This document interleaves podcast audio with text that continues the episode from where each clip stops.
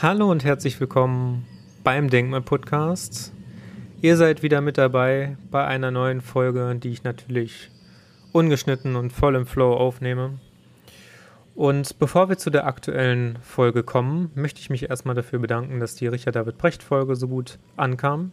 Ich habe natürlich in letzter Zeit schon gemerkt, dass gerade diejenigen, die in Deutschland bekannt sind, so wie Richard David Brecht oder Christian Retsch, natürlich auch mehr Klicks einbringen, mehr Leute erreichen und gerade auch aktuelle Themen, zum Beispiel wie alles auf den Tisch.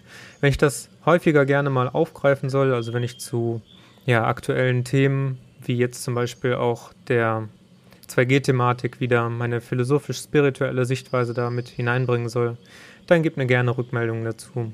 Ansonsten möchte ich jetzt erstmal mit der neuen Folge starten. Ihr habt es dem Titel wahrscheinlich schon entnommen. Es geht um ein neues Buch von mir. Und ich bin sehr, sehr froh, ich bin wirklich glücklich. Es war lange, lange Arbeit, die ich da hineingesteckt habe. Und am Ende haben sich jetzt doch die, hat sich doch die harte Arbeit ausgezahlt und ich kann die Früchte der Arbeit genießen. Und genau darum geht es jetzt in der heutigen Folge. Wie heißt das Buch und worum geht es? Das Buch heißt Warum Ernährungslehren scheitern und was Ernährungsgurus dir nicht verraten. Ist schon mal hoffentlich ein sehr reißerischer Titel, also ein sehr einladender Titel, der aber trotzdem noch irgendwo ja, nicht zu, zu, ja, zu reißerisch ist, sagen wir einfach mal. Hoffen wir mal, ich habe da irgendwo noch so ein bisschen Interesse geweckt und ähm, ja, Spannung aufgebaut mit dem Titel. Ich habe schon lange, lange Zeit geplant gehabt, eigentlich ein Ernährungsbuch zu schreiben. Eigentlich wollte ich schon mit 16 oder 17 ähm, ein Buch veröffentlichen über das Thema Ernährung hab's auch damals bis zur 50. Seite verwirklicht, aber ja, dann wieder verworfen, weil ich irgendwie nicht damit zufrieden war. Ich habe nämlich sehr viel so über Makronährstoffe, Mikronährstoffe geschrieben und all dieses Gedöns, Lebensmittel, Diäten und das, was es schon in zig tausendfacher Art und Weise im Buchhandel gibt. Und das wollte ich nicht nochmal. Ich wollte nicht denselben alten Kram nochmal neu aufbereiten. Und deshalb denke ich, dass ich mit dem jetzigen Buch einen wirklichen Treffer gelandet habe, weil es wirklich nicht um diese materielle Sichtweise auf Ernährung geht. Es geht nicht um Lebensmittel, es geht nicht um Nährstoff, es geht nicht um Diäten. Das ist alles das Materielle, das ist das Quantitative, das ist das, was uns auch gerade Ernährungswissenschaftler, und ich bin ja selber einer, häufig als ja, das Nonplusultra beim Thema Ernährung verkaufen wollen. Und ich bin da mit der Zeit sehr, sehr kritisch dem gegenüber geworden und habe dann ja meine Meinung dazu einfach mal niedergeschrieben. Ich, ich habe das auch gerade deshalb gemacht, weil mich stimmt das auch persönlich ehrlich gesagt immer ein bisschen traurig, dass gerade diejenigen Ernährungsbücher Bestseller sind, die diese sehr eindimensionale Sichtweise haben. Ja, du musst nur die und die Lebensmittel essen, dann bist du gesund. So wie auch zum Beispiel der Ernährungskompass von Bas Kast. Also es ist ja schön und gut, dass der Mann die Ernährungsstudien ausgewertet hat, aber letzten Endes ist das halt auch nur die quantitative Sichtweise, welche Lebensmittel sozusagen gesund oder ungesund sein können. Da steckt ja in diesem Buch überhaupt gar nicht drin, was für eine Art Mensch ein Lebensmittel konsumiert, unter welchen Bedingungen ähm, er gerade dieses Lebensmittel konsumiert und ob er gestresst ist, was er für Vorerkrankungen hat, was er für eine allgemeine Vorgeschichte hat, die ganzen genetischen Faktoren, die epigenetischen Faktoren. Also da kommen so viele Dinge zusammen, die bei der Ernährung einfach vielfach nicht berücksichtigt werden, äh, weswegen ich mich ja dann letzten Endes dazu durchgerungen habe, dieses Jahr das Buch anzufangen und zu sagen, okay, ich möchte das jetzt wirklich mal aus dieser psychologischen Sicht schreiben. Das heißt, es ist ein ernährungspsychologischer Ratgeber. So kann man es vielleicht ganz gut charakterisieren. Und ja, stattdessen, dass ich mich auf diese materielle, quantitative Ebene ähm, fokussiere oder beschränke, möchte ich sehr viel mehr über dieses intu äh, intuitive, emotionale und äh, auch erweitert das biopsychosoziale einlassen. Versteht mich nicht falsch, also das Buch ist anders als meine vorherigen Bücher, und zumindest meine ersten beiden Bücher, also das Kommunenbuch und das Odyssee-Buch, nicht fachlich geschrieben, sondern es ist sehr, sehr einfach geschrieben, denke ich zumindest. Ich habe es zumindest versucht. Also ich denke, dass da wirklich jeder Mensch seinen Spaß dran haben kann, auch wenn da Fachwörter drin sind. Aber ich erkläre eben auch die Fachbegriffe. Das heißt, ich werde mich da nicht zu weit in das Feld der Wissenschaft hineinbewegen. Ich werde so eine Art wirklich guten Wissenschaftsjournalismus probieren, der aber eben auch diese eine neue innovative Komponente hat, weil, wie gesagt, die Ernährungswissenschaft und das, was ich auch in meinem Ernährungsstudium gelernt habe, meinem Ökotrophologiestudium, ist eben leider nur die eine Seite des Ganzen. Und wie habe ich versucht, das Ganze aufzubereiten? Also ich habe natürlich, wie in jedem Buch, versucht, eine Einleitung zu schreiben, wo ich auch viele der Aspekte, die ich gerade schon erwähnt habe, mit reingebracht habe.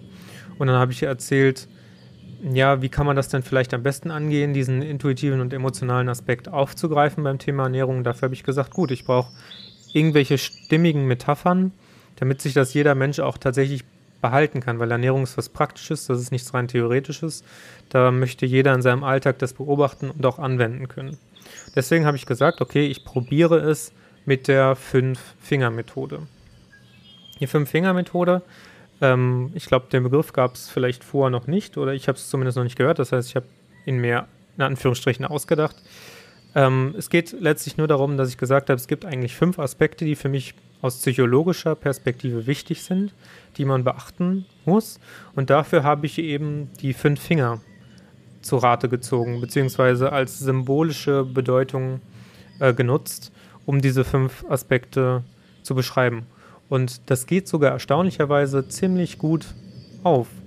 Also das glaubt man vielleicht am Anfang gar nicht, aber jeder Finger hat ja auch so seine eigene symbolische Bedeutung, gerade auch im Zwischenmenschlichen. Wenn man Daumen hoch zeigt, dann symbolisiert man jemanden, ja, dass es gut klappt. Oder wenn man auf jemanden zeigt mit dem Zeigefinger, dann ne, meint man irgendjemanden oder ne, der Mittelfinger, der abtrünnige Finger sozusagen, der ähm, eigentlich das genaue Gegenteil von Wertschätzung ausdrücken möchte. Das alles habe ich versucht auf die Ernährung anzuwenden.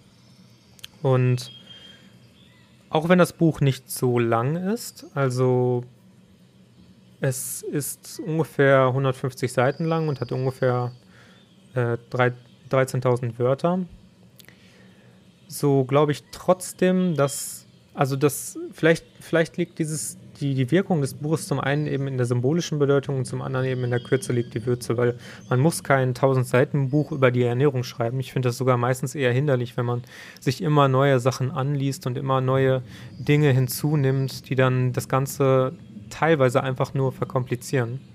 Da ist es vielleicht manchmal einfach besser, kurz und knackig, ja, hier den, den Daumen zu haben und zu sagen, so Pi mal Daumen muss ich auf das achten und so weiter und so fort. Genau.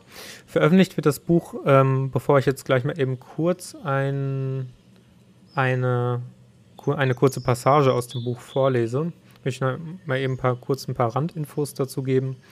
Ähm, veröffentlicht wird es wieder bei Tradition. Tradition hat jetzt vor kurzem seine Seite geupdatet und hat ähm, viele Neuerungen mit reingebracht. Ähm, zum Beispiel, dass es jetzt auch möglich ist, im DIN A6-Format zu veröffentlichen, weswegen ich auch, die, ich mag immer diese kleinen, schönen Taschenbücher. Vielleicht kennt ihr die auch von, von Fischer. Die haben die immer. Oder ich glaube, Diogenes auch. Auf jeden Fall, ich habe einige von Fischer. Und mir gefällt das immer, dass die so klein und handlich sind. Die kann man überall mit hinnehmen. Und das sollte dann eben auch mit meinem Buch klappen. Kosten wird das Buch im Hardcover 30 Euro. Das liegt daran, weil ich das wirklich in einem sehr edlen Format ähm, ausgegeben habe. Das heißt, das wird mit Leinen und mit ähm, diesen Klapp, ja, diesen, mit dieser Außenhülle sozusagen, die man einklappen kann, ähm, geliefert.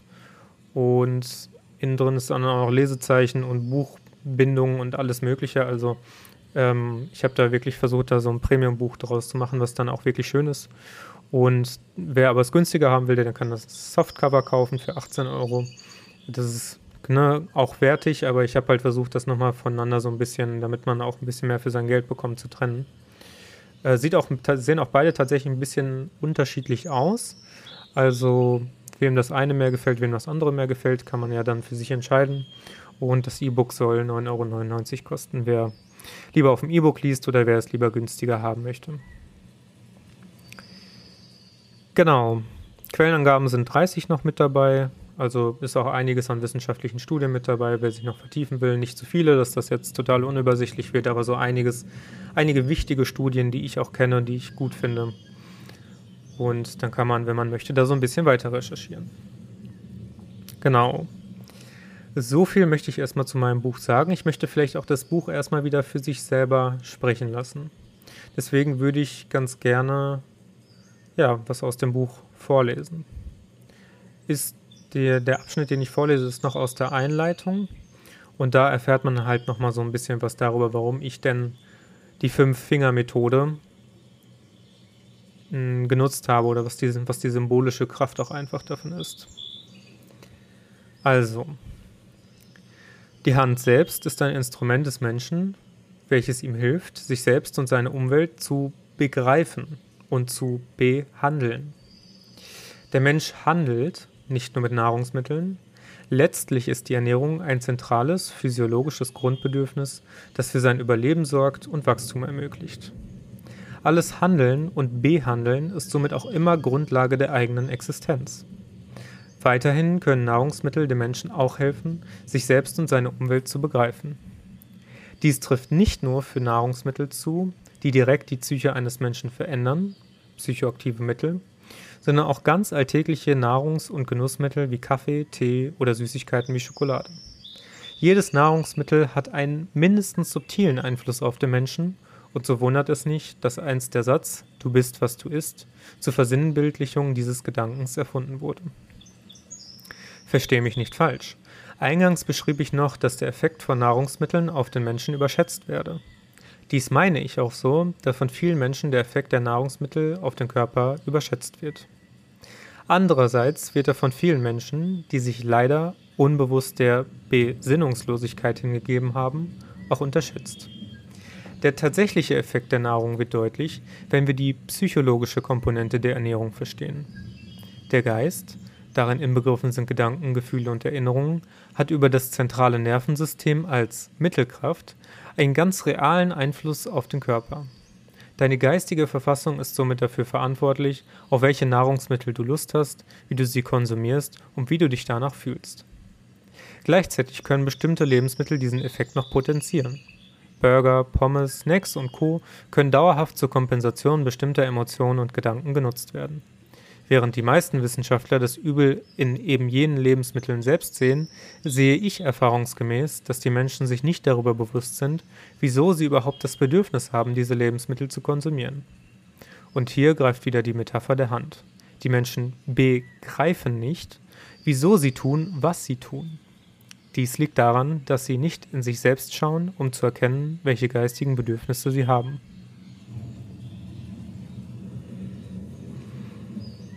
Genau. Und welche geistigen Bedürfnisse du vielleicht hast, ebenso wie ich, darüber erfährst du eben mehr in meinem Buch. Ich hoffe, es gefällt dir. Ich würde mich natürlich freuen, wenn du, dich, wenn du mich mit einem Kauf unterstützen würdest. Und wenn es dir gefällt, natürlich auch, wenn du mein Buch weiterempfehlen möchtest. Gibt natürlich auch die Möglichkeit, ähm, kostenlose Rezensionsexemplare zu verschicken oder auch an Buchhändler, sollte irgendjemand das hier hören. Ähm, wird kostenfrei verschickt und kann man auch wieder zurückschicken an Tradition. Also der Service von Tradition ist echt super. Jetzt möchte ich noch etwas weiteres hier bekannt geben in dieser Podcast-Folge. Es geht wieder um ein Buch. Es geht um mein Kommunenbuch. Die wahre Bedeutung der Kommunion bekommt eine neue Auflage. Und zwar heißt das neue Buch nun Leben in Kommunen ein Gesellschaftsmodell zur spirituellen Weiterentwicklung der Menschheit. Und ja, der Grund für die Umbenennung liegt eigentlich nur in der Verständlichkeit und Klarheit. Mir gefällt der Name nach wie vor gut von der ersten Auflage, aber ich möchte auch einfach deutlicher machen, worum es in dem Buch geht. Viele Menschen missverstehen wahrscheinlich den Titel des Buches als irgendwas Katholisches und dem wollte ich eben zuvorkommen. Neben der Namensänderung habe ich dann noch einige Fehlerkorrekturen gemacht und umfangreiche Ergänzungen äh, hinzugefügt. Beispielsweise habe ich sehr ausführlich das Leben des indischen Meisters Osho und seinen Traum der Kommune beschrieben, ähm, ja, der grundsätzlich auch meinem Traum sehr ähnlich sieht. Aber Osho und die Neo-Sannyasins ähm, ja, haben so finde ich, entscheidende Fehler einfach im Aufbau und Leben der Kommune gemacht, die ich euch auch nicht vorenthalten möchte und wo ich finde, das passt einfach sehr gut in mein Buch hinein. Letztlich ist wie bei jeder anderen Gesellschaftsform auch höchste Achtsamkeit im Umgang miteinander und in der Kommunikation geboten. Und das ja, ist bei der Osho-Bewegung eben auch sehr fehlgeschlagen, weswegen die Kommune leider nicht lange Bestand hatte, auch wenn sie anfangs sehr vielversprechend aussah. Für mich ist also die Osho-Bewegung ein sehr lehrreiches Exempel, ähm, durch das auch irgendwo meine Vorstellung der Kommune immer reifer geworden ist. Wer sich mehr über Osho auch angucken will, der kann und über den Aufbau der Kommune, der kann die Netflix-Dokumentation Wild Wild Country angucken. Weiterhin habe ich auch über die sogenannten Tiny Houses geschrieben, an denen ich schon wirklich sehr, sehr lange interessiert bin und den Traum möchte ich mir dann auch irgendwann noch erfüllen, auch in einem Tiny House zu leben. Vielleicht habt ihr schon was über diesen Trend gehört. Im Grunde genommen geht es dabei um die Idee von kleinen Häusern äh, im Zuge des Minimalismus und des suffizienten Lebens. Also es sind kleine Häuser, die weniger Platz wegnehmen und dadurch sind sie halt auch ressourcenschonender und energieeffizienter und eignen sich, finde ich, auch für gute kommunenähnliche Produkte. Also ich meine, das muss man sich ja vorstellen, es gibt ja heute schon Tiny House Siedlungen und solche Tiny House Siedlungen sind dann für mich nicht mehr weit weg von kommunenähnlichen Produkten. Das ist dann nur noch eine Frage der Einstellung der Menschen, wie sie zueinander stehen möchten. Vorher bin ich auch in der Kommune, in dem Kommunenbuch, in, also in die wahre Bedeutung der Kommunion, relativ radikal gewesen und habe gesagt, ja, man braucht eine lange Vorbereitungszeit, drei Jahre, und dann kann man das alles in Anführungsstrichen sofort verwirklichen, wenn man die ganzen Praktiken gelernt hat und die ähm, finanziellen Mittel bereit hat und dann muss man sich zusammensuchen über, ähm, ja, über Plattformen. Inzwischen bin ich da ein bisschen gemäßigter. Ich glaube, dass, dass, dass die Idee von Kommunen sich eher auch dadurch ähm, verwirklichen kann, dass Menschen halt einfach keine Lust mehr auf die Stadt haben, gerade jetzt auch im Zuge der Entwicklung der Covid-19-Pandemie.